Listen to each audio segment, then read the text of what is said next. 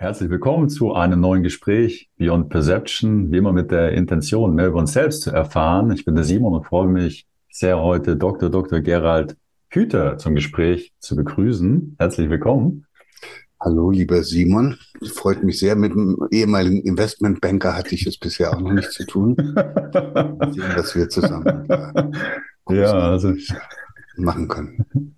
Ja, ich, ich freue mich ebenso. Ja, also ich habe es gerade Ihnen schon gesagt. Also mein eigenes Selbstverständlich hat sich, äh, Selbstverständnis hat sich über die letzten Jahre ganz schön verändert, sage ich mal. Äh, sehr zu meiner eigenen Überraschung. Und vielleicht stelle ich Sie, also ich meine, Sie sind natürlich sehr bekannt, aber ich stelle Sie einfach nochmal kurz vor. Sie sind Neurobiologe, zählen zu den bekanntesten Hirnforschern Deutschlands, sind Autor von, glaube ich, über 30 Büchern mit dem aktuellen Buch Wir informieren uns zu Tode und äh, beschäftigen sich seit ja, vielen Jahren mit dem Einfluss früher Erfahrungen auf die Hirnentwicklung, mit den Auswirkungen von Stress und Angst sowie der Bedeutung emotionaler Reaktionen. Sie sind Gründer der Akademie für Potenzialentfaltung und bilden seit kurzem auch zum Potenzialentfaltungscoach aus. Also ich freue mich, dass es heute klappt. Ja. Ich mich auch man, kommt ja eigentlich, wenn man lange genug mit etwas Freude an irgendetwas arbeitet, automatisch da an, dass das dann auf einmal so eine lange Liste ist. da habe ich mich nicht angestrengt, das ist einfach so geworden. Aber es stimmt, es hat mich schon etwas bewegt. Das ist ja auch das, was wir hier miteinander ein bisschen besprechen wollen. Ich war immer auf der Suche und habe äh, etwas, das nennt man so, so Neugier, aber das äh, gefällt mir nicht das Wort, weil das so gierig klingt. So. Ja. Also das ist im vorigen Jahrhundert haben die Leute offenbar mit solchen Menschen nicht viel anfangen können. Die sind da also wie Süchtige behandelt worden. Deshalb nenne ich das lieber Entdeckerfreude. So, aber wenn, wenn die mich, und die befällt mich äh, dauernd. Und das ist offenbar auch schon seit meiner Kindheit so. Und wenn man jemand ist, der einfach gerne sich mit neuen Dingen beschäftigt und sich immer wieder daran freut, was er da alles entdeckt und was er rausfindet, dann was soll man damit machen? Dann muss man es aufschreiben, muss man es anderen erzählen, das mit anderen teilen und dann kommt dann sowas raus, ja.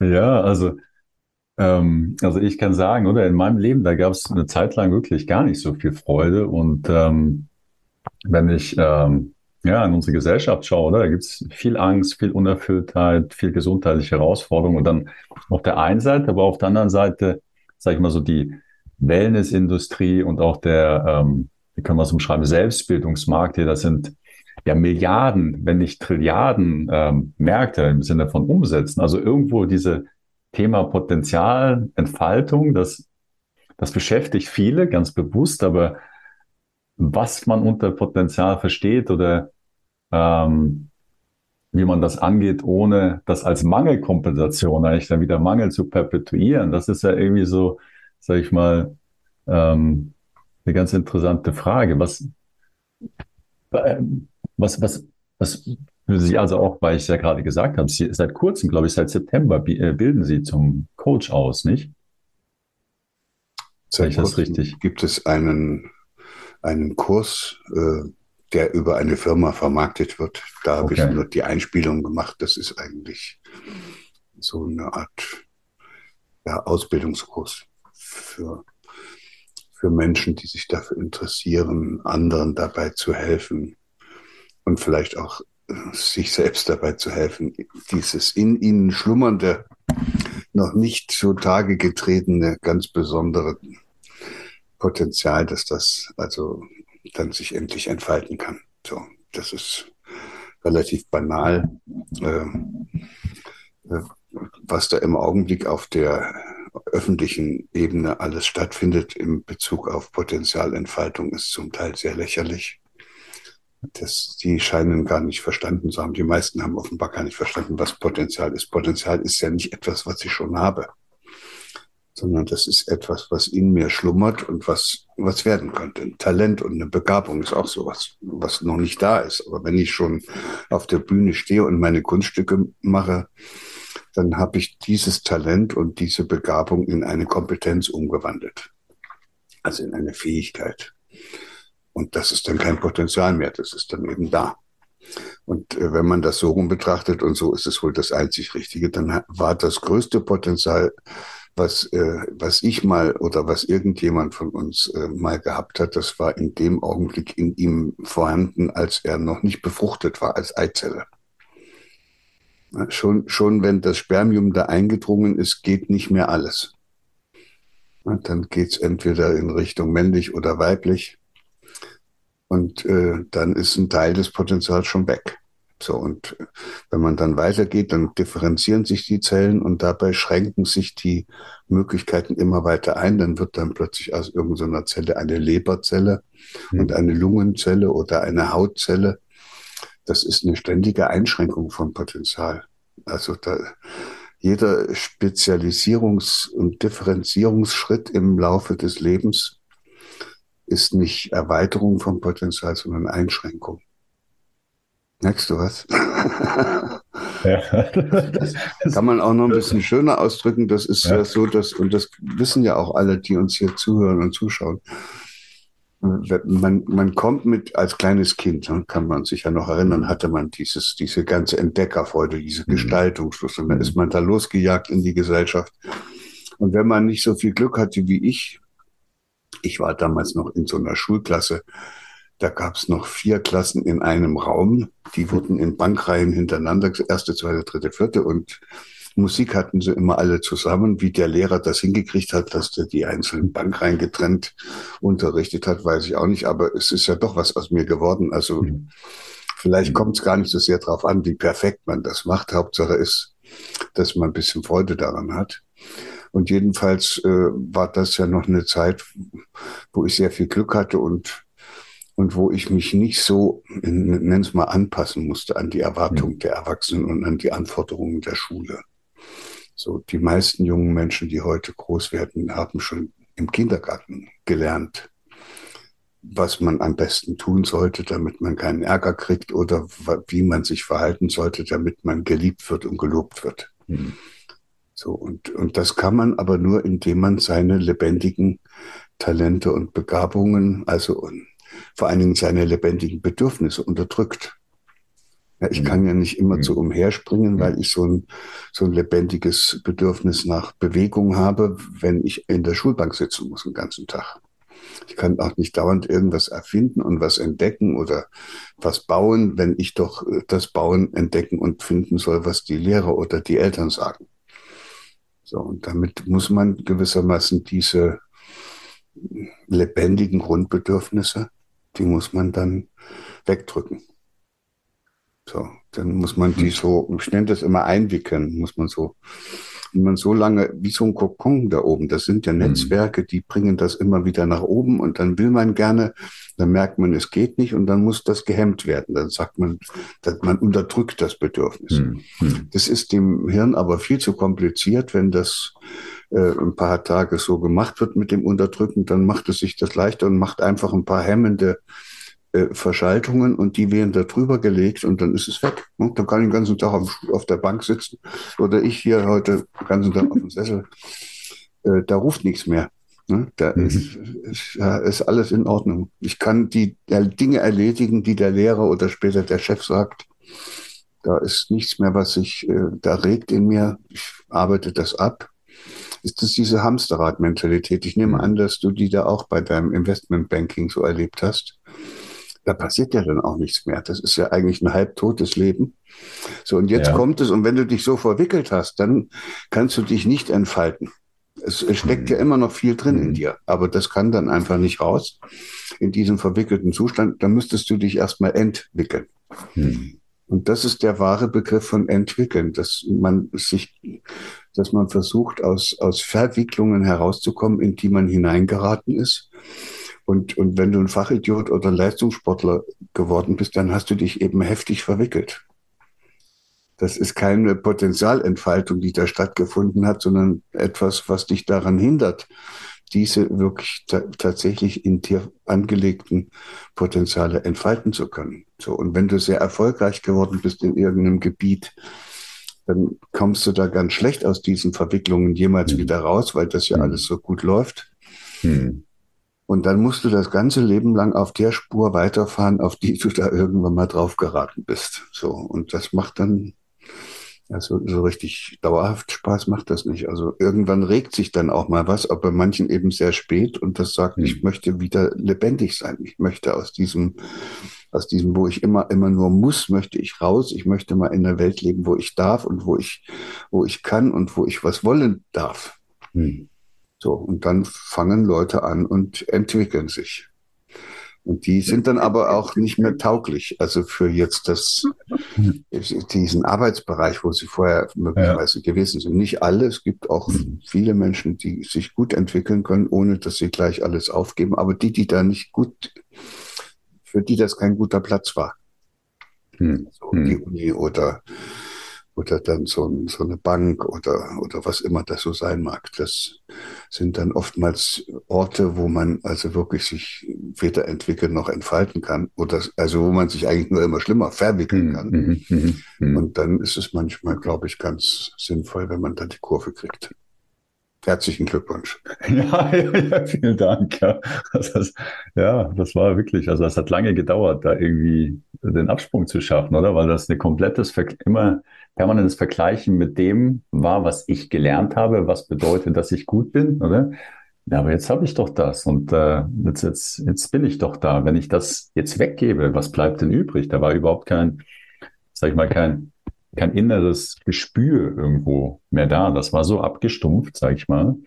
Ähm, ja, das, das kenne ich, aber das ist ja, mhm. es sind auch sicherlich viele meiner Wissenschaftlerkollegen, da hast du da gearbeitet. Es hat ja auch noch einigermaßen, also es hat eigentlich schon Spaß gemacht. Du bist ja nicht ohne Grund. Äh, also am Anfang hat es auf jeden Fall Spaß. Das so, war dann, Abenteuer lernen. Dann wirst du auch noch stimuliert und so weiter. Die, ja. Genau, wirst du noch promoviert und dann hast genau. du dann auch noch die Professur. Das Ego gepinselt und so weiter. Genau, ja. und du steigst ja auch auf, das wird immer besser.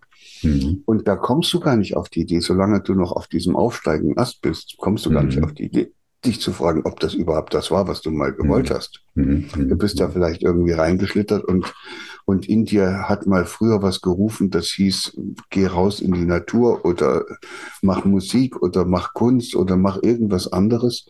Und dann hängst du da in dieser Mühle drin und, und wenn, wenn dann jemand kommt und sagt, hey, du, du hast dich da verrannt, ne? du hast dich verwickelt, dann wenn, wenn dann Menschen bis dahin so erfolgreich damit sind, dann empfinden, dann haben die sich damit so identifiziert mhm. mit dieser Verwicklung, mhm. dass die das so empfinden, als kommt jemand und will ihnen das Bein absägen. Die kämpfen dann richtig heftig, dass das alles richtig ist, was sie da machen. Und man solle mal nicht so einen Blödsinn erzählen, man hätte es ja doch zu gar nichts gebracht und was dann noch alles für Argumente mhm. kommen. Und äh, da sieht man, wie sehr Menschen dann durch das geprägt werden, was sie als erfolgreiche Lösungen im Laufe des Lebens gefunden haben. Das ist so mhm. eine dieser wunderbaren Erkenntnisse, die ich da aus der Neurobiologie rausgezogen habe. Mhm. mhm. Was im Hirn verankert wird, ist nicht das, sind nicht die Probleme, die wir im Laufe des Lebens haben, sondern die Lösungen, die wir finden. Das macht ja auch viel mehr Sinn. Hm. Also, mhm, so, mhm, wenn du dann irgendwann mal auf die Idee kommst, so mit 18, du kannst auch mal ordentlich Knete machen, das sei ja eine gute Lösung, weil es gibt ja so viele, die auch ordentlich Geld haben. Ja, das war meine Motivation. Genau, damals, und dann ja. sagen dir noch welche, da brauchst du auch nur bis 40 mal richtig ranzuklotzen, dann hast du so viel auf der Kante, dann kannst du den Rest des mhm. Lebens äh, dir einen, einen lustigen machen dann kann das durchaus passieren, dass du da losmarschierst. Und jetzt findest du am Anfang auch noch rein und das funktioniert. Also dann, mhm. so, da kommst du rein und rein und dann versinkst du in diesem Strudel und äh, das sind wahrscheinlich nur wenige, die dann nochmal die Kurve kriegen und merken, dass sie da also in irgendwas reingerannt sind, was gar nicht ihrs gewesen ist. Und das sind die Lösungen. Ne? Und solange das eine Lösung ist, bleibt es drin. Und wenn es dann plötzlich in Frage gestellt wird, weil, weil nun auf einmal was anderes auftaucht, hm. was mit dem im Widerspruch steht, zum Beispiel dein wirkliches tiefes inneres Empfinden, deine wahrhaftigen, lebendigen Bedürfnisse, dann merkst du, das kollidiert mit dieser Lösung. Das ist dann nicht mehr lebbar. Und, und dann hm. können Menschen den Hebel umlegen. Das ist nicht, da muss man nicht äh, zu einem Training gehen oder dann noch mhm. lange üben, sondern das ist eine Entscheidung dann irgendwann mal. Wenn es reif ist, glaube ich, entscheidet man sich, dass das jetzt genug war und dass man es anders versucht. Ja, also ich habe, als ich gekündigt habe, also ich hatte ja irgendwie gewisse ein bisschen Ersparnis und so weiter, aber ich lag wirklich im Bett und hat mein Körper hatte Panikattacken. Das war wie wenn Es hat sich angefühlt, wie wenn ich jetzt sterbe. Und ich saß da drin, aber das macht doch gar keinen Sinn, ich sterbe doch jetzt nicht. Aber es hat sich tatsächlich angefühlt, wie wenn ich sterbe. Und also was ich jetzt bei mir entdecke über die letzten Jahre, das ist wie so eigentlich den Kompass neu setzen, sag ich mal, von irgendwie so einer so einem Automatismus oder irgendwie eigentlich gesteuert sein von Angst, irgendwie Angst zu kompensieren und jetzt irgendwo ja, den Kompass zu setzen auf was mir am Anfang was Freude machen könnte. Das war eine Hypothese, da war noch keine Freude da. Aber jetzt eigentlich immer mehr, dass das irgendwo so natürlich meine Freude ist, aber gleichwohl, und da, da würde ich gerne hören, wie Sie das sehen, merke ich auch, dass da auch viel Angst dazwischen steht dann, also gerade in meinem Weg jetzt, also dass Angst nicht unbedingt ein Indikator dafür ist, ob das für mich stimmig ist, das zu tun. Ja, das, das ist ja alles auch so lange unterdrückt worden. Und, und dann muss man tatsächlich, wenn man sich aus diesen alten Mustern löst, würde das heißen, man fängt auch an, sich selbst vielleicht das erste Mal zu fragen, was einem hier überhaupt gut tut. Mhm. Und dann höre ich oft von Menschen, die so einen Weg zu gehen versuchen, dann sagen die, ich weiß nicht, was mir gut tut, ich spüre nichts. Mhm. Mhm. Und dann, dann hilft das nichts, dann muss man mit denen versuchen oder die müssen in sich versuchen hineinzuspüren. Das geht dann nicht anders. Und dann weiß ich aber, dass da was kommt. Also wenn die, ja, man kann es auch ein bisschen erleichtern, indem man mal einfach irgendwas macht, dass man mal irgendwo hingeht, wo man mit anderen gemeinsam singen kann, wo man tanzen kann. Tango tanzen ist auch so eine gute Geschichte. Musizieren, also dann kommt das schon, dann spürt man plötzlich, hey, da ist ja doch was. Und dann muss man, und dann, ja, wenn man es dann erstmal wieder spürt, dann ist das ja so ein schönes Gefühl, das möchte man dann nicht wieder in die einwickeln. Das hm. soll dann bitte so bleiben. Und dann fängt man an, sich Gelegenheiten zu suchen, wo das immer häufiger kommt, dieses Gefühl. Dass man, ich nenne es mal einfach, dass man lebendig ist. Hm. So, und, und dann äh, wird es, äh, weil das ja dann als Lösung er, erlebt wird, es macht dich ja froh, mhm, mh, mh. wird das im Hirn verankert, immer fester und dann überlagert es das Alte. Mhm, mhm und dann gibt es eigentlich nur noch ab und zu vielleicht mal so einen Rückfall, wenn du wieder so einen alten Investmentbanker triffst, der, mit seinem Ferrari da angefahren kommt. Kriegst du nochmal so einen kurzen Impuls, aber das ist dann, wird immer weniger. Ja, also äh, Sie haben ja schreiben ja auch in Ihrem Selbstverständnis auf äh, Ihrer Akademie-Seite, oder dass kein Mensch in der Lage ist, ähm, ich habe es mir aufgeschrieben, die in ihm angelegten Potenziale allein, ohne andere Menschen zu entfalten. Also, ja, das ist so eine. Wir haben ja viele Ideologien in unserer Gesellschaft. Also da, ja. die sind dann auch noch wissenschaftlich verbrämt, sodass man gar ja. nicht weiß, ob es sich um eine Ideologie oder tatsächlich um eine wissenschaftliche Erkenntnis ja. handelt. Also zum Beispiel diese Ideologie ohne, ohne Wettbewerb keine Leistung oder mhm. ohne Druck mhm. kein Ergebnis. Das kann man so sehen, ja. Aber, aber das, ob das stimmt? Wenn man natürlich, wenn ich jetzt äh, jemanden antreibe mit der Peitsche, da läuft er natürlich schneller. Ja. Aber ich, aber ich kriege nie raus, wie schnell der gelaufen wäre, wenn der gerne gelaufen wäre. Ja, ja. Also dieses Beispiel mit dem kleinen Jungen, der da so einen Turm baut, der will doch keinen mittelhohen Turm bauen. Immer den höchsten. Mhm. So, das heißt, diese Leistungsbereitschaft und immer das am besten und, und perfekt machen zu wollen, die ist uns sozusagen innewohnend. Da muss man nicht drücken und schieben. Und wenn man jetzt auf dem kleinen Jungen mit seinem Turm drückt und schiebt, dann verliert er die Lust am Turmbauen. Mhm. Und das ist einfach eine doofe Idee. Also gilt ja für viele andere Bereiche auch. Und, und das ist einfach eine Ideologie, die wir da mal irgendwann eingeführt haben. Ohne Druck geht's nicht. Und dann kommt dann gleich die nächste Ideologie. Ohne Wettbewerb geht's auch nicht. Der Wettbewerb macht dann den Druck. Und dann wird gesagt, ohne den Wettbewerb äh, gibt's auch keinen Fortschritt und äh, die ganze Evolution ist auf Wettbewerb mhm. aufgebaut. Also ja, kann man so glauben, aber muss man ja nicht unbedingt. Man kann ja auch sagen, dass die Evolution eine zunehmende Geschichte der Verwicklung ist. Also jetzt haben wir so eine, die Säugetiere zum Beispiel haben eine fünfstrahlige Hand, fünfstrahlige Vorderextremität. Mhm. Und dann kann bei den einen, kann dann daraus bei den Fledermäusen ein Flügel werden, bei den Maulwürfen eine mhm. Grabschaufel, bei den Delfinen eine Flosse, bei uns so eine Hand. Und, äh, und diese, diese, das ist eine Spezialisierung. Aus dieser Anlage, Fünfstrahligkeit, wird dann das eine oder das andere. Das, äh, äh diese Art von Spezialisierung, das ist etwas, was durch Wettbewerb getrieben wird. Also auf der menschlichen Ebene, das heißt, Fachidioten und Leistungssportler kriegst du durch Wettbewerb. Aber kreative Leute kriegst du nicht durch Wettbewerb. Und äh, die, der ganze Darwinismus beantwortet auch gar nicht die Frage, woher diese fünfstrahlige Vorderextremitätenanlage kommt. Hm. Das ist ja was auf der Ebene der Embryonalentwicklung, wo die wo diese Fünfstrahligkeit da angelegt wird. Und wenn man sich das heute mit den heutigen Kenntnissen der Biologen so ein bisschen anschaut, hat das, was dort passiert, mit Wettbewerb gar nichts zu tun. Es hat auch nichts mit genetischen Programmen zu tun, die da erfunden werden müssen, sondern es hat vielleicht eher was mit spielerischem Ausprobieren zu tun.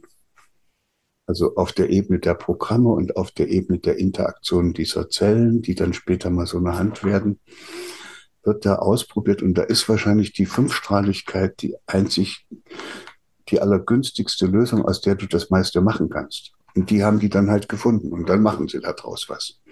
Und dann würde ja dieser ganze Darwinismus also im Grunde genommen eher beschreiben, wie man sich spezialisiert oder zum Fachidioten wird. Und dann wäre das ja gar keine Entwicklung, das wäre eine Verwicklung.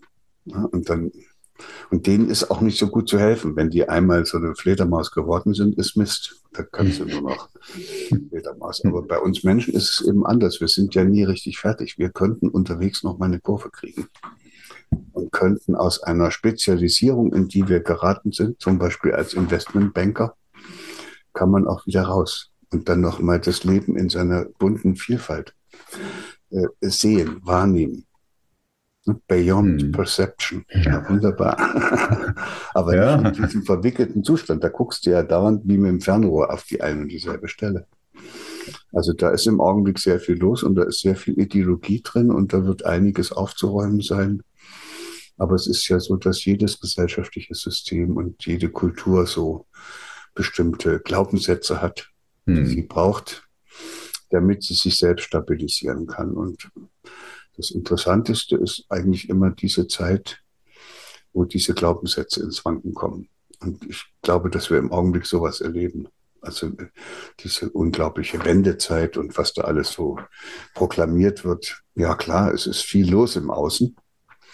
Aber das, was unten drunter liegt, ist, dass irgendwie diese alten Glaubenssätze nicht mehr gelten.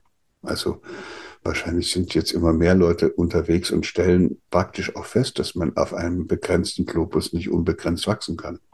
Hm. Also das kann man sich eine Zeit lang kann man sich mit Blindheit wappnen und darüber hinwegsehen wollen, aber irgendwann geht es eben nicht mehr. Und dann sieht man plötzlich, wir müssen mit etwas aus zurechtkommen, was wir noch nie in unserer äh, Wirtschaftsgeschichte gehabt haben, Rezession. Das darf ja gar nicht sein. Rezession ist, hm. ist nicht erlaubt. Hm, hm, hm. Weil die das ganze System zum Zusammenbruch bringt. Also jetzt sind wir plötzlich in so einer Phase angekommen, wo also nichts mehr sicher ist, wo man auch nicht mehr weiß, wo es lang geht. Die hm. Leute kriegen dann zwangsläufig, ist ja klar, äh, Verunsicherung und Ohnmachtsgefühle und Hilflosigkeitsgefühle. Und das hm. ist alles unter der Überschrift Angst ganz gut zu fassen. Hm. Es breitet sich in der Gesellschaft äh, zunehmend eine Art Angst aus. Und, und, und biologisch ist ja Angst was Gutes. Angst sagt dir, dass du falsch unterwegs bist. Hm. hm die will dich hm. ja nicht umbringen, die Angst, sondern die will dich retten. Und damit du nicht noch diesen mhm. Abgrund auch noch runterspringst. Dann kommt die Angst und dann geht, trittst du zurück und machst die Kurve. So. Und deshalb äh, müssen wir eigentlich eher fragen, was will uns denn diese Angst sagen? Mhm.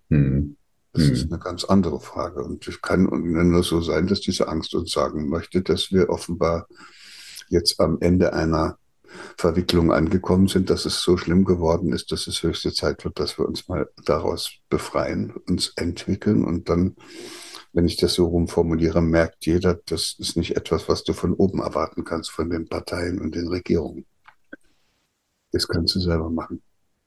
Aber der, du bist auch der Einzige, der das machen hm. kann. Aber das, das bedeutet ja dann auch, dass auch wenn ich jetzt, also vielleicht hört man jetzt unserem Gespräch zu oder ich kenne das aus eigener Erfahrung, man hört schöne Gespräche, ja, Freude, das, ja, ich fühle, das stimmt, ja. Aber dann schaue ich in meinen Arbeitsalltag und dann habe ich vielleicht Angst, oder? Und jetzt zu tun, was ich Lust habe, ja, obwohl ich diese Angst spüre, oder? Das ist vielleicht erstmal ein Schritt, aber dann kann man ja sagen, oder? Das Aus wird sicher erst ändern, wenn wir trotzdem der Freude nachgehen, oder wie, wie würden, würden Sie das kommentieren? Also das ist ja eigentlich, was wir im Außen erleben, ist ein Spiegel von uns im Innen, oder? Also wenn, ja, wenn ich in die fordert, Tat gehen, das klar, umsetzen. Es, aber ne? es fordert uns auf, etwas zu tun. Also, dass man so auf dem hm. Sofa sitzt und nur von Angst geschlottert hm. äh, gepeinigt wird, dann das ist ja nicht der Sinn der Angst, sondern die fordert uns auf, etwas zu tun. Und, und da gibt es ja auch drei Möglichkeiten, die wir da haben. Und das sind die drei großen Ressourcen, die wir alle einsetzen können, äh, um solche schwierigen Situationen zu überstehen. Und das geht immer mit Vertrauen los. Also ich müsste mein Vertrauen wiederfinden in äh, diese, ah, Entschuldigung, ich müsste mein Vertrauen wiederfinden und, und erkennen, dass ich doch über eine ganze Reihe Kompetenzen verfüge, die ich jetzt mal einsetzen kann und dann kann ich vielleicht das Problem doch lösen. Ne? Rückbesinnung auf das, was man kann, ist schon mal gar nicht so schlecht. Hm. Zweitens, äh, wenn es alleine nicht geht, habe ich ja hoffentlich irgendjemand, mit dem ich hm, das teilen kann, wo ich hingehen kann, der mir hilft. Das ist äh, Psychosocial Support im Englischen, also diese Möglichkeit, dass wenn man alleine nicht mehr weiter weiß, man andere findet, die einem helfen.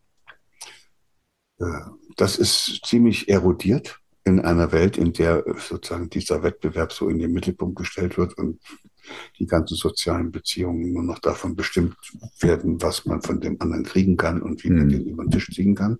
Hm. Das mit der eigenen Kompetenz ist auch ziemlich erodiert, weil es viel zu viele Leute gibt, an die man sich wenden kann für Geld, damit die das tun.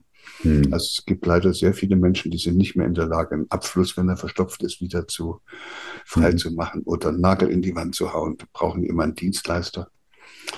Und äh, das gibt einem nicht das Gefühl, dass man sehr kompetent ist, wenn man für alles einen rufen muss. Sodass also dieses Vertrauen in die eigenen Fähigkeiten nicht allzu stark ist. Aber mit dem Mund natürlich schon, aber wenn es dann ernst wird, mhm. wissen sie nicht mehr, wie es geht. Sind viele Menschen regelrecht lebensuntüchtig geworden vor lauter Dienstleistungen, die sie da in Anspruch nehmen.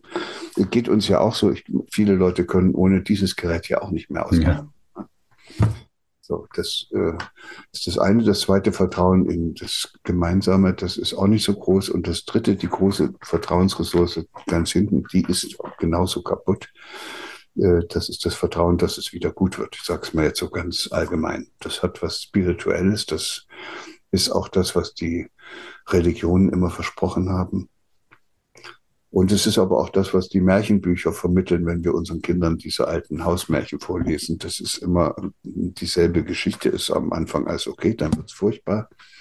Und dann passiert ein Klimbim oder irgendein Zauber oder Wunder und dann wird's wieder gut. Und wenn sie nicht gestorben sind, leben sie heute noch. Das ist, mhm. das ist eine, eine Vertrauensgeschichte. Also dann mhm. wird, da wird eine Geschichte erzählt, die in dem Kind dieses Bewusstsein stärkt, dass es wohl schwierige Phasen gibt, aber dass es auch wieder gut wird. Gut. Das haben wir auch nicht mehr. Wir wissen nicht, ob es wieder gut wird. Wir, so, und deshalb haben so viele Leute so viel Angst und deshalb sind die so anfällig für das, was da an Meldungen durch die Medien äh, sie überflutet. Und dann äh, rennen sie umher wie die aufgescheuchten Hühner und wissen nicht mehr, wo es lang geht. Und wenn es ganz schlimm kommt, dann rufen sie nach einem Anführer, der ihnen zeigt, wo es mhm. lang geht. Und davor habe ich ehrlich gesagt Angst. Und deshalb bemühe ich mit dem, was ich tue, mich immer sehr darum, dass Menschen sich sozusagen aus ihrer selbstverschuldeten mhm Unmündigkeit befreien. Und das ist eine, das ist erkannt. Also, mhm. der hat mal gesagt, es geht nicht darum, dass du alles weißt, was du, was es auf der Welt gibt, dass du über mhm. alles bestens informiert bist. Das ist nicht Aufklärung, wenn ich dir sage, wie es ist. Aufklärung ist, dass du den Mut aufbringst, dich deines Verstandes auch wirklich zu bedienen. Also aufgeklärt, also viel wissen tun wir alle. Jedenfalls mhm. sehr viele wissen sehr viel aber dass die den Mut hätten, sich ihres Verstandes auch zu bedienen. Und der Kant hat ja den Verstand noch ein bisschen tiefer gefasst als wir heute. Das heißt, dass die den Mut haben, auch diesem inneren Ruf zu folgen, hm. der ihnen sagt, das, das, das, da geht's lang. Das kann man durchaus nicht sagen und somit äh, wird dann auch ein bisschen deutlich, dass wir eine Gesellschaft geworden sind, wo wir uns sozusagen zu Tode informieren. Hm und, äh, und, und, und, und immer weniger wissen, woraus es wirklich ankommt. Diese Flut von Informationen, die uns da alles äh, tagtäglich erreicht, ist bestenfalls geeignet, dass äh, wir am Ende gar nicht mehr wissen, was wichtig und was unwichtig ist. Weil immer wieder was Neues kommt. Alles ist emotional aufgeladen mit mhm. wilden Bildern und entsprechenden Kommentaren, so dass wenn man sich wirklich darum kümmert, ist man verloren. Also das ist eigentlich wirklich eine riesige Gefahr. Weil man braucht ja, also alle Lebewesen, auch jede Zelle und jede Pflanze und jedes Tier, die brauchen doch die Möglichkeit, wenn etwas Bedrohliches geschieht oder wenn irgendetwas sich in ihrer Welt ändert, das anderen mitzuteilen. Hm. Ja, Im Hirn werden Botenstoffe ausgeschüttet von einer, mit der eine Nervenzelle der anderen irgendwas sagt. Und draußen im Wald werden Duftstoffe von den Blättern ausgeschüttet, wo ein Baum dem anderen was sagt. Wenn das auf einmal so, ein, so, ein, so eine Flut von lauter Botenstoffen oder Duftstoffen oder was auch immer oder bei uns eben von lauter Worten und Meldungen wird, da weiß man nicht mehr, was, kriegt man das Wichtige nicht mehr raus. Und dann wird es schwierig, dann wird es gefährlich für eine Gesellschaft. Weil dann können sich die Menschen ja nichts mehr mitteilen. Oder nur noch Unsinn. Mhm. Dann ist es nur noch ja, Geschwätz. Und also das hat man jetzt ja über die letzten zwei Jahre ganz besonders erfahren, oder? Da ist dann auch die Tendenz, irgendwo Gräben zu öffnen, sage ich mal, zwischen Menschen oder Menschengruppen vielleicht sogar.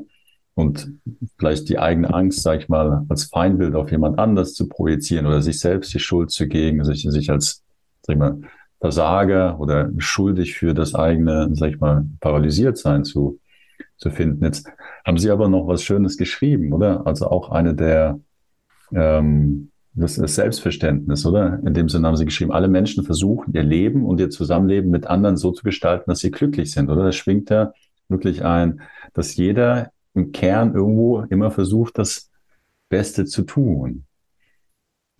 Das ja, das hatte ich vorhin noch gar nicht zu Ende gebracht. Da wollte ich ja mit dem Darwinismus und dem Wettbewerb eigentlich mhm. darauf hinaus, dass wir soziale Wesen sind und dass wir ohne andere gar nicht leben können und dass das auch eine Ideologie ist, dass wir als Einzelkämpfer umherlaufen. Mhm. mhm. Und, und alles, was, was ich weiß oder was, äh, was Sie wissen und können, das haben Sie ja von anderen, das haben wir von anderen Leuten. Also wir können noch nicht mhm. mal auf zwei Beinen laufen, wenn uns nicht jemand gezeigt hätte, wie das geht. Können nicht reden. Also es ist eigentlich, es gibt uns eigentlich als Menschen gar nicht im Singular. Wir sind soziale Wesen und müssen versuchen, dieses Zusammenleben irgendwo hinzukriegen. Und da sind eben die Gemeinschaften, die wir dabei herausgebildet haben, nicht immer günstig. Hm. So, und da müsste man eigentlich versuchen, also nicht immer günstig, heißt es sind zum Teil Zwangsgemeinschaften. Also früher waren das oft Zwangsgemeinschaften, weil die die konnten gar nicht anders. Die, die, da war der Besitz und ihr Bauernhof und so, das war, hing alles da dran, da konnte man, konnte man nicht diese Gemeinschaft in Frage stellen. Die sind zwanghaft zusammengeblieben. Auch die Ehen haben damals zwanghaft gehalten, obwohl da im Bett schon lange nichts mehr lief. Und dann gibt es noch Angstgemeinschaften, die haben wir jetzt während der Corona-Phase schön gesehen, wo die sich mhm. alle zusammenschließen, Zähne schlotternd und sich darüber äh, einigen, dass es also nur mit Masken geht oder mit Impfen, die eine Sorte und die anderen schließen sich zusammen und einigen sich darauf, dass das wohl irgendwas Satanisches gewesen sein muss, mm. das das in die hm. Welt gebracht hat und dass es da irgendwelche dunklen Mächte gibt, die das gemacht haben. Dann sitzen die in der einen Ecke, die anderen in der anderen Ecke und dann kann man sich auch eigentlich gar nicht mehr austauschen. Und das sind alles ungünstige Gemeinschaften. Und was wir bräuchten, sind eben Gemeinschaften, in denen sich jeder Einzelne so aufgehoben und geborgen und verbunden fühlt, dass er dann in dieser Gemeinschaft auch das Gefühl hat, dass er noch nie so sehr über sich hinausgewachsen ist wie dort. Weil die sich alle auch gegenseitig in solchen, das sind dann Potenzialentfaltungsgemeinschaften, das sind dann Gemeinschaften, wo jeder sich darum bemüht, dass der andere ins Wachsen kommt. Also eine, auch in einer Partnerschaft, wenn das nur darum geht, dass man gemeinsam auf dem Sofa sitzt und eine schöne Zeit hat, das wird, glaube ich, auf Dauer nichts. Mhm.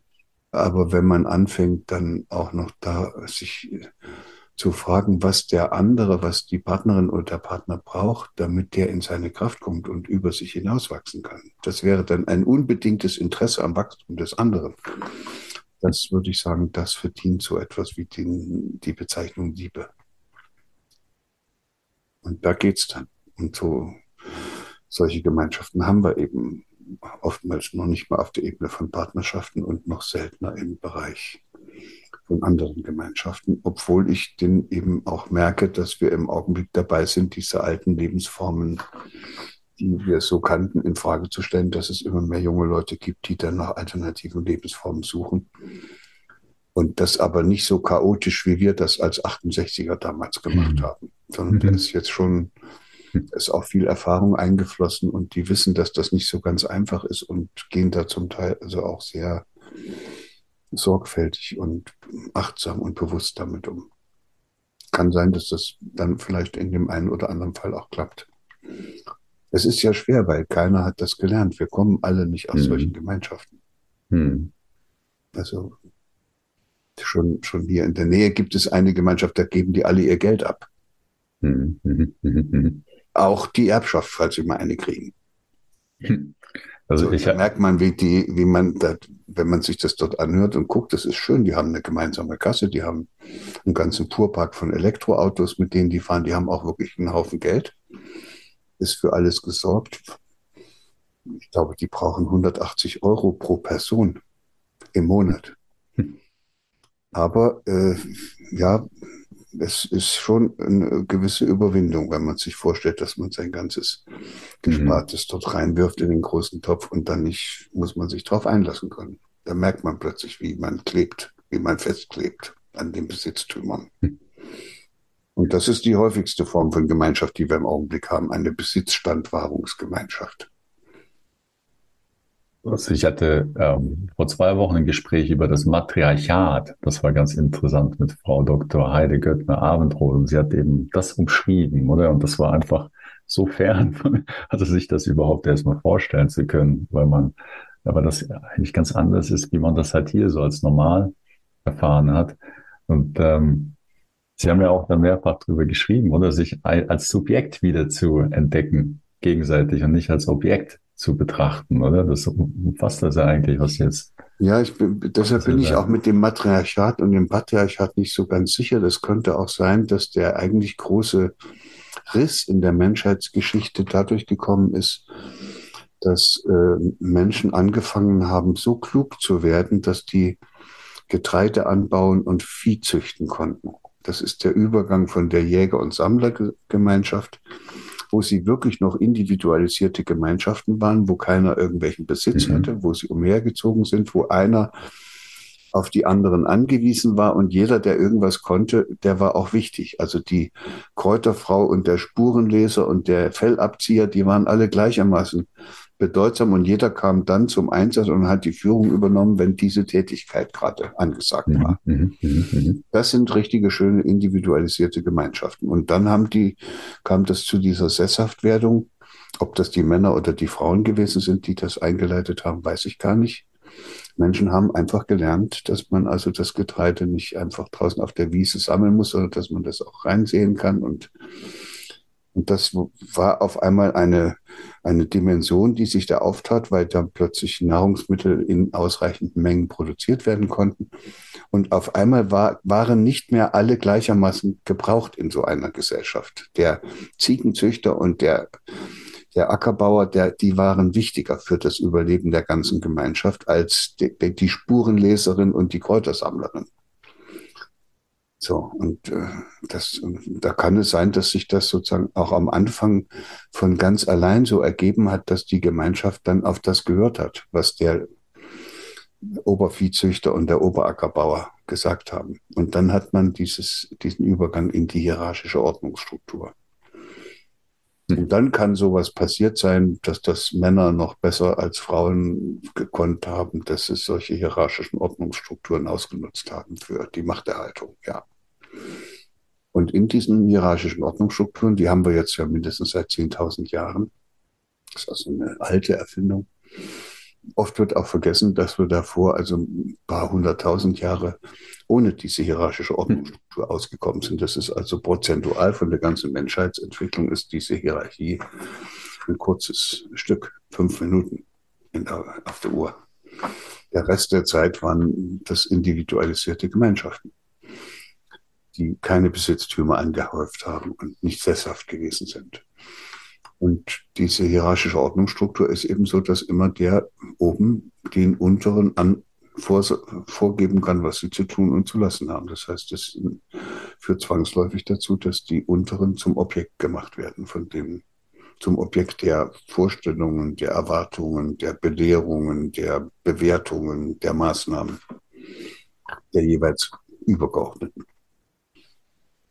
Und das ist für den Zusammenhalt der Gesellschaft, wenn die dann, muss ja auch eine Gesellschaft, muss ja auch eine Ordnung aufrechterhalten. Deshalb hat sich wahrscheinlich die Hierarchie rausgebildet, wenn die alle durcheinander machen würden. Die wurden ja jetzt auch, die zogen ja nicht mehr umher, die waren ja jetzt in Städten und, und wurden größere Gemeinschaften. Da musste irgendein Ordnungsprinzip her und da ist die Hierarchie ist eben so eins, was sich erstmal eignet. Ist nicht ganz optimal, aber es hilft was führt dazu, dass die Leute unten sich furchtbar anstrengen, dass sie hochkommen. Das kennst du noch von der Bank. Das kenne ich, ja.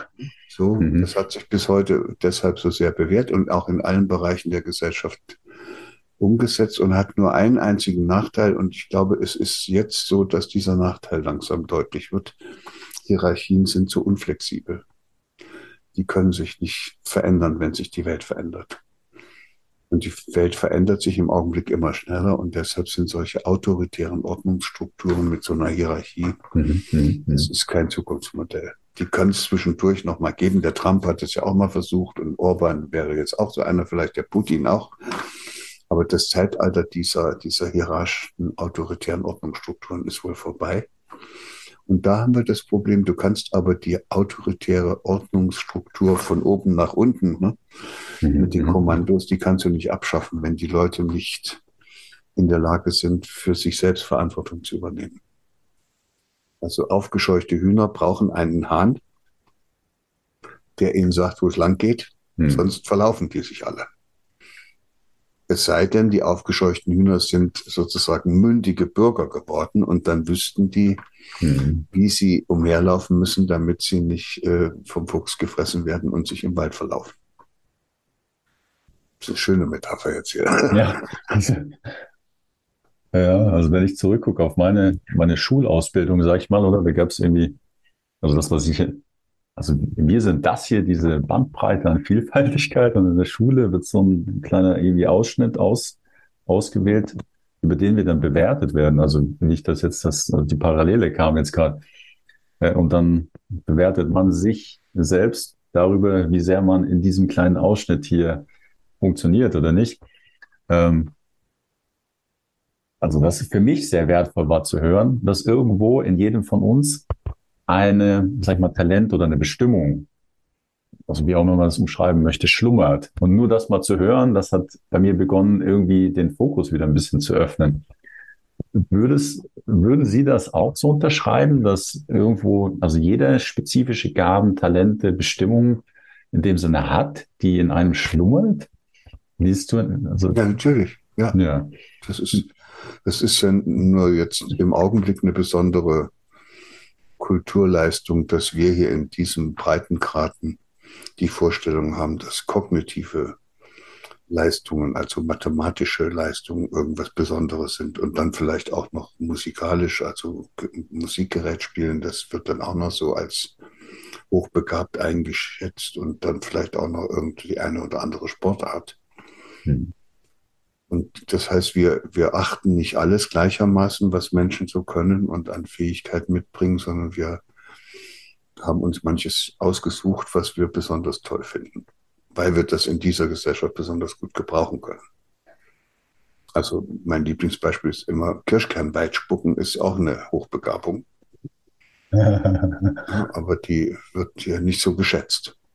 Mhm. Aber das ist eine kulturelle Frage im, im Amazonasgebiet, wo die noch mit dem Blasrohr ihre Nahrung mhm. von den Bäumen schießen müssen. Wäre so ein Kirschkernweitspucker hier von uns, der wäre wird er von dem nur so bewundert, weil hm. er kann es viel besser als alle anderen. Und dann wird der gefördert und er wird der Oberkirschkern, also der Oberblasrohrschießer. Und hätte was zu sagen, vielleicht wird er sogar der Chef von der ganzen Truppe. Also, das ist alles sehr relativ mit unseren Zuschreibungen und unseren Bewertungen. Und in der gegenwärtigen Welt ist es halt so, dass wir diese Talente also bestimmte Talente und Begabungen toll finden und dann und, und die auch äh, zur Perfektion entfalten wollen. Und in anderen Gesellschaften ist es anders. Und richtig ist nur eines, nämlich, dass jedes Kind mit besonderen Talenten und Begabungen zur Welt kommt und dass es schade ist, wenn es dann in eine Welt von Erwachsenen gerät, die diese Talente und Begabungen nicht sehen, weil sie glauben, es käme auf andere an. Mhm. Also der Kirschkernweitspucker typischerweise wird in unserer Welt in der Schule und von den Eltern wohl kaum erkannt mhm. mit seiner Begabung. Hm. Und also ergibt es denn ein Ziel für die Potenzialentfaltung? Ja, es gibt eine, das geht, führt uns jetzt in ganz tiefe Gefilde. Es gibt so ein universelles Prinzip, das kennen auch die Physiker und die sagen, es geht bei der, bei der Expansion des Universums und, und was da alles so passiert, darum, die Möglichkeitsräume immer stärker zu erweitern. Hm.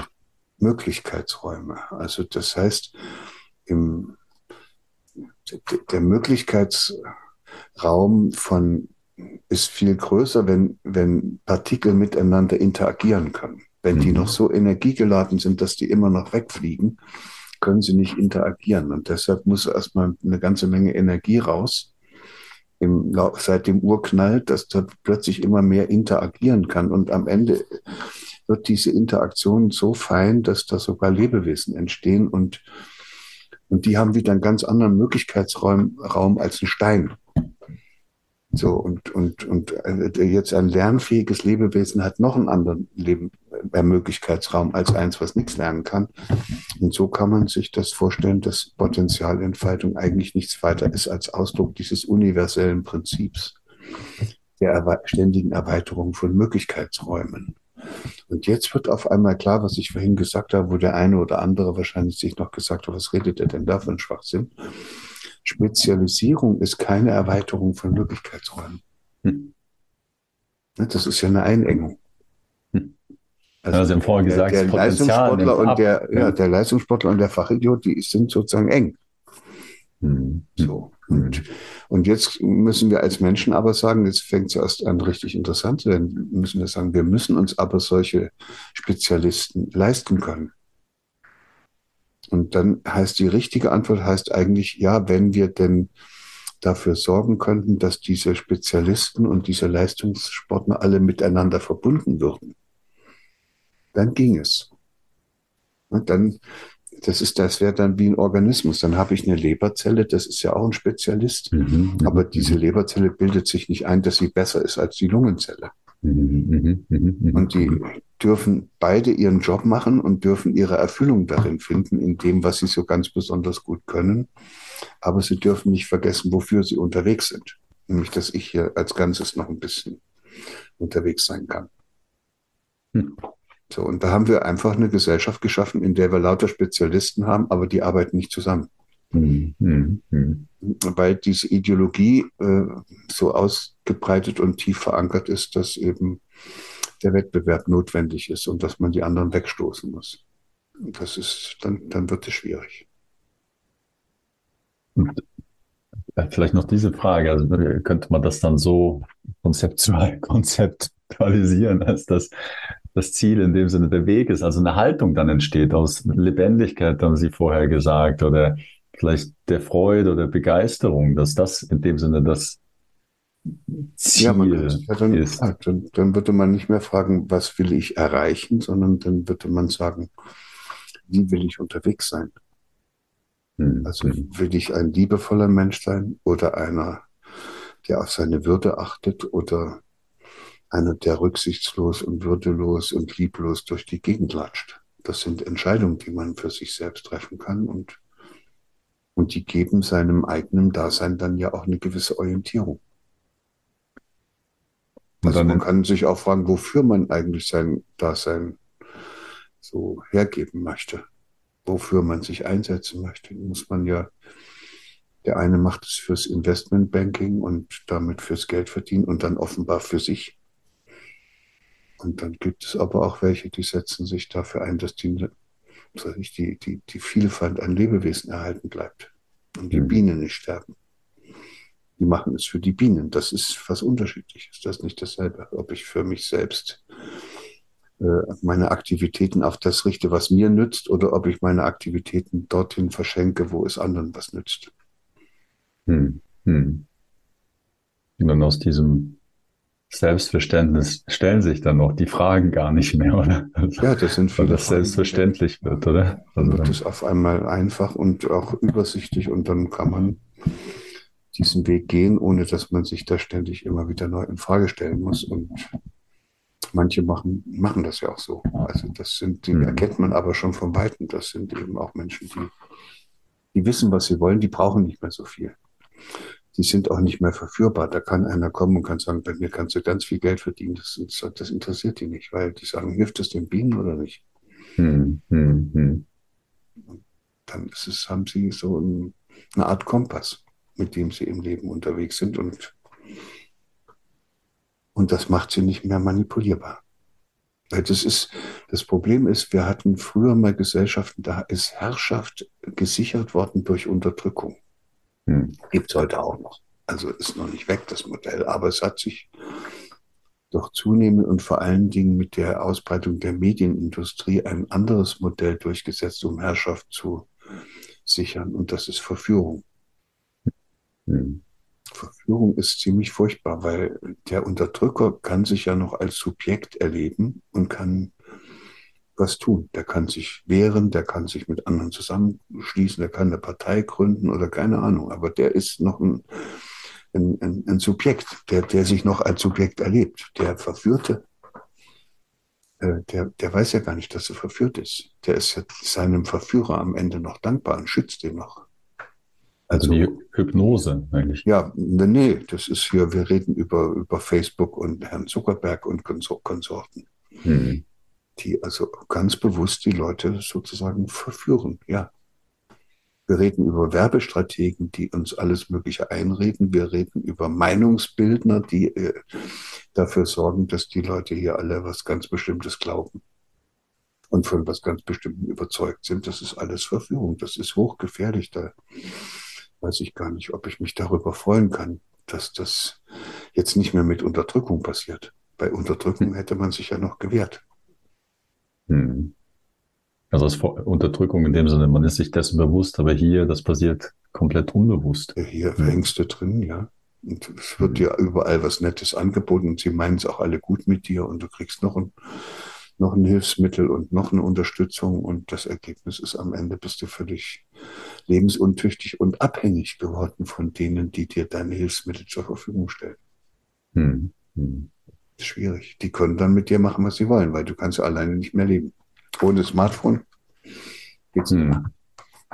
Oder man, man glaubt das zusammen, zu, zumindest, oder? Also ist dann der, ja. der, der Schritt ja, also sich nicht mehr selbst zu glauben in dem Sinne, wenn man das, sich da. Ja, das wird ja, die Realität holt uns dann ja ein. Es wird ja, die, die Experten sagen ja auch, dass es nicht die Frage, Frage ist, wann der Blackout kommt, sondern hm. äh, ob er kommt, sondern die sagen, es ist nur eine Frage, wann er kommt. Also und dann geht dann eben mal plötzlich das alles nicht mehr. Und dann werden sich einige Menschen wundern, glaube ich. Der Zwangsentzug sozusagen. Ja, wer weiß, ob sie dann noch genug Kerzen im Haus haben, um wenigstens eine Kerze anzuzünden. Hm. Aber man muss da nicht rein, man kann es ja auch, das Hirn ist das ganze Leben lang formbar und plastisch und deshalb kann man jederzeit unterwegs die Kurve kriegen. Und um nicht verführbar zu sein, müsste man sich nochmal fragen, was man eigentlich will. Und dann müsste man für sich selbst so einen Weg finden und suchen, vielleicht auch immer wieder neu, der nicht zu einem Ziel führt, sondern der ein Anliegen realisiert. Hm.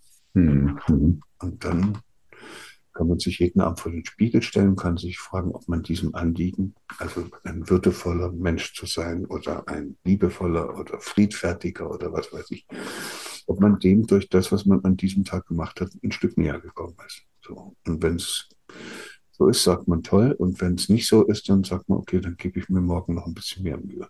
Hm. Hm. Aber das hm. geht in alles, das bleibt in diese, in diese eine Richtung ausgerichtet. Da hm. ist nicht irgendjemand, der da kommen kann und einen für irgendwas überreden kann, was in die andere Richtung geht. Hm. In diesem Sinne. Ja, Herr, Herr Hüter, ja, also ganz herzlichen Dank für Ihre Zeit und äh, das, das Gespräch. Ja. Ich weiß nicht, ob Sie noch ein letztes Wort haben, das Sie uns teilen möchten. Nö, das ist, wir haben eigentlich das so locker darüber geredet, dass ich mhm. einfach denke, wenn das jemand jetzt mitverfolgt hat, kann er anfangen, über das ein bisschen nachzudenken. Es ist so, dass wir, man kann keinen anderen Menschen ändern. Das, mhm. was wir hier machen, sind Einladungen und Ermutigungen und Inspirationen dass man sich selbst nochmal fragt, ob das Leben, was man da führt, wirklich das ist, was man führen wollte. Ob es das alles gewesen sein soll oder ob da nicht noch was geht. Und es geht, kann ich aus eigener Erfahrung sagen, es geht da doch noch eine ganze Menge. Man muss es nur wollen. Mhm. Dann geht's auch. Na, ich danke Ihnen ganz herzlich für die Erinnerung, aber auch die Inspiration. Ja, alles Gute. Ihnen alles Gute, Herr Hüte, und natürlich auch an alle Zuschauerinnen und Zuschauer herzlichen Dank und äh, ich hoffe, die Inspiration kommt an. Alles Gute und bis bald.